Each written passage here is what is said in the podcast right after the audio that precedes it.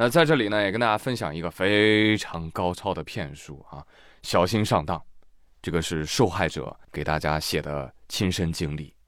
受害者说：“他是我的高中同学，我一直很喜欢他，但我从来没有告白过。大学毕业之后，有一天我接到他的电话，你知道吗？我在外面租房子，但是公司有裁员，又要缴学贷，我实在没有办法了，所以想找你借一点钱。”当我听到这些消息的时候，我就立刻跟公司请假，用我一年的薪水帮他还清了所有的学贷。不管有多远，他一通电话，我就义无反顾的赶过去。我知道他在我心中的地位，就算毕业多年也无法撼动。我当下便问了他：“你有没有男朋友？”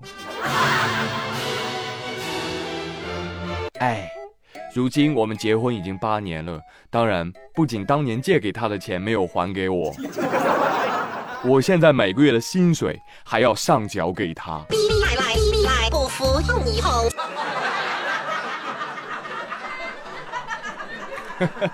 开个小小的玩笑啊！再教你们一招应对诈骗。呃，话说在内蒙古乌海，有一天，石女士在家里接到了一个电话，哎，同时她丈夫也接到一电话，他俩一看，哎，这俩电话咋号码还都一样呢？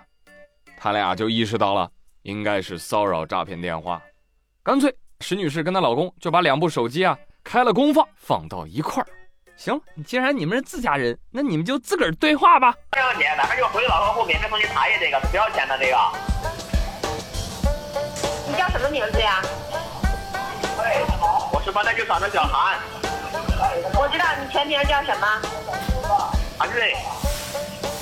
韩瑞是吗？啊，那那那你把电话挂了吧，顾客把电话直接啊把把咱们俩这个转到一起了，挂了吧。好的。哦，原来是隔壁工位的同事啊。这就是俩贼把手伸进同一个裤兜里去了。这就让我想到了很多店铺门口挂的一块招牌：同行误入，面斥不雅。滚滚滚！明白了吗，朋友们？下次你们再接到骚扰电话，我跟你说，以毒攻毒，你就直接跟他讲：“喂，你好，我们这边是酒厂的小韩呐，您这边打电话过来是不是想要订酒啊？啊，我们这边的酒都是免费的，只要您给我们出一下运费就好啦。”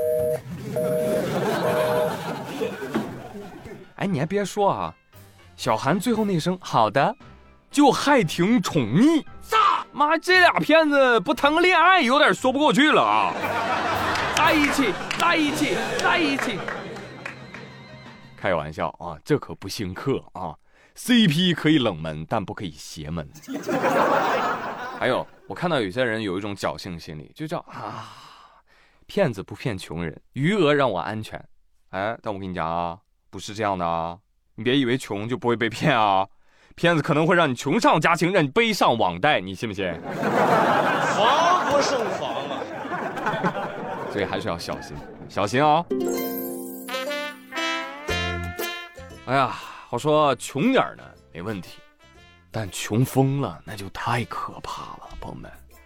三月六号，广西南宁，光天化日之下，有个男的看到街道旁有一个商铺老板在店里点钱，三四五六七八九十，然后他就走过去了，啪啪啪啪啪啪啪。对，他也不是跑过去的，他就是走过去的，跟回家似的。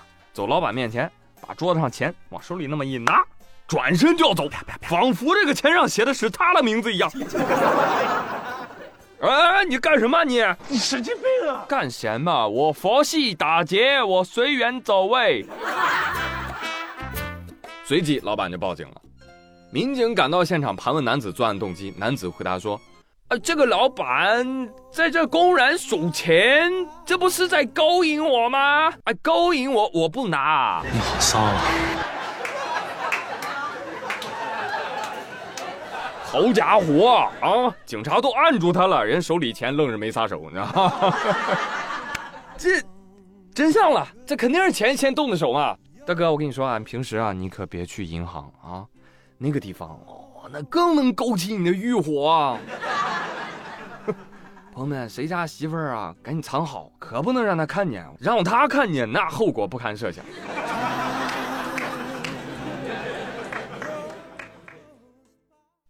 又一个打工是不可能打工的啦，颠又颠不懂，学又学不会，拿点钱怎么啦？牢饭硬吃，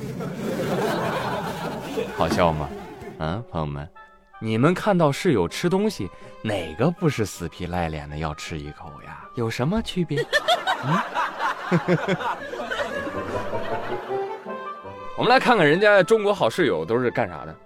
这几位啊，是你我难以企及的高度。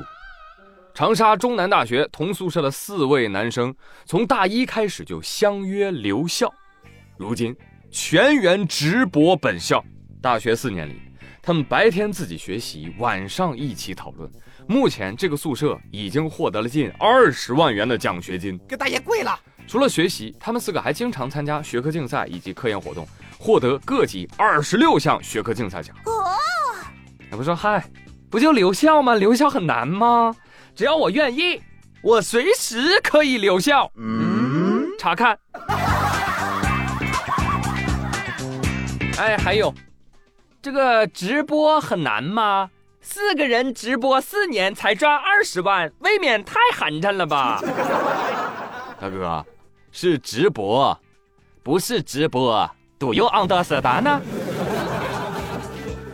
啊，讲正经的，遇到这样的室友真的是。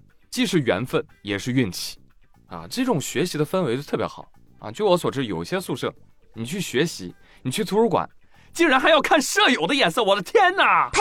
我跟你说，那种那种舍友那种人，就远离他就好了。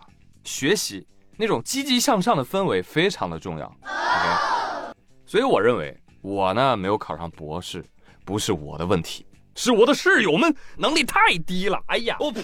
真的是。其实以前啊，看到这类新闻呢，我会酸，但我现在看到之后就还蛮欣慰的啊，为我们国家能有这样的青年才俊而感到高兴。所以，就我再躺平，对吧，也影响不到人类的进步。所以，朋友们看出来没？宇哥的格局打开了，没毛病。那么，就让我带着这样的格局，继续欣喜的告诉大家考研国家线的新闻吧。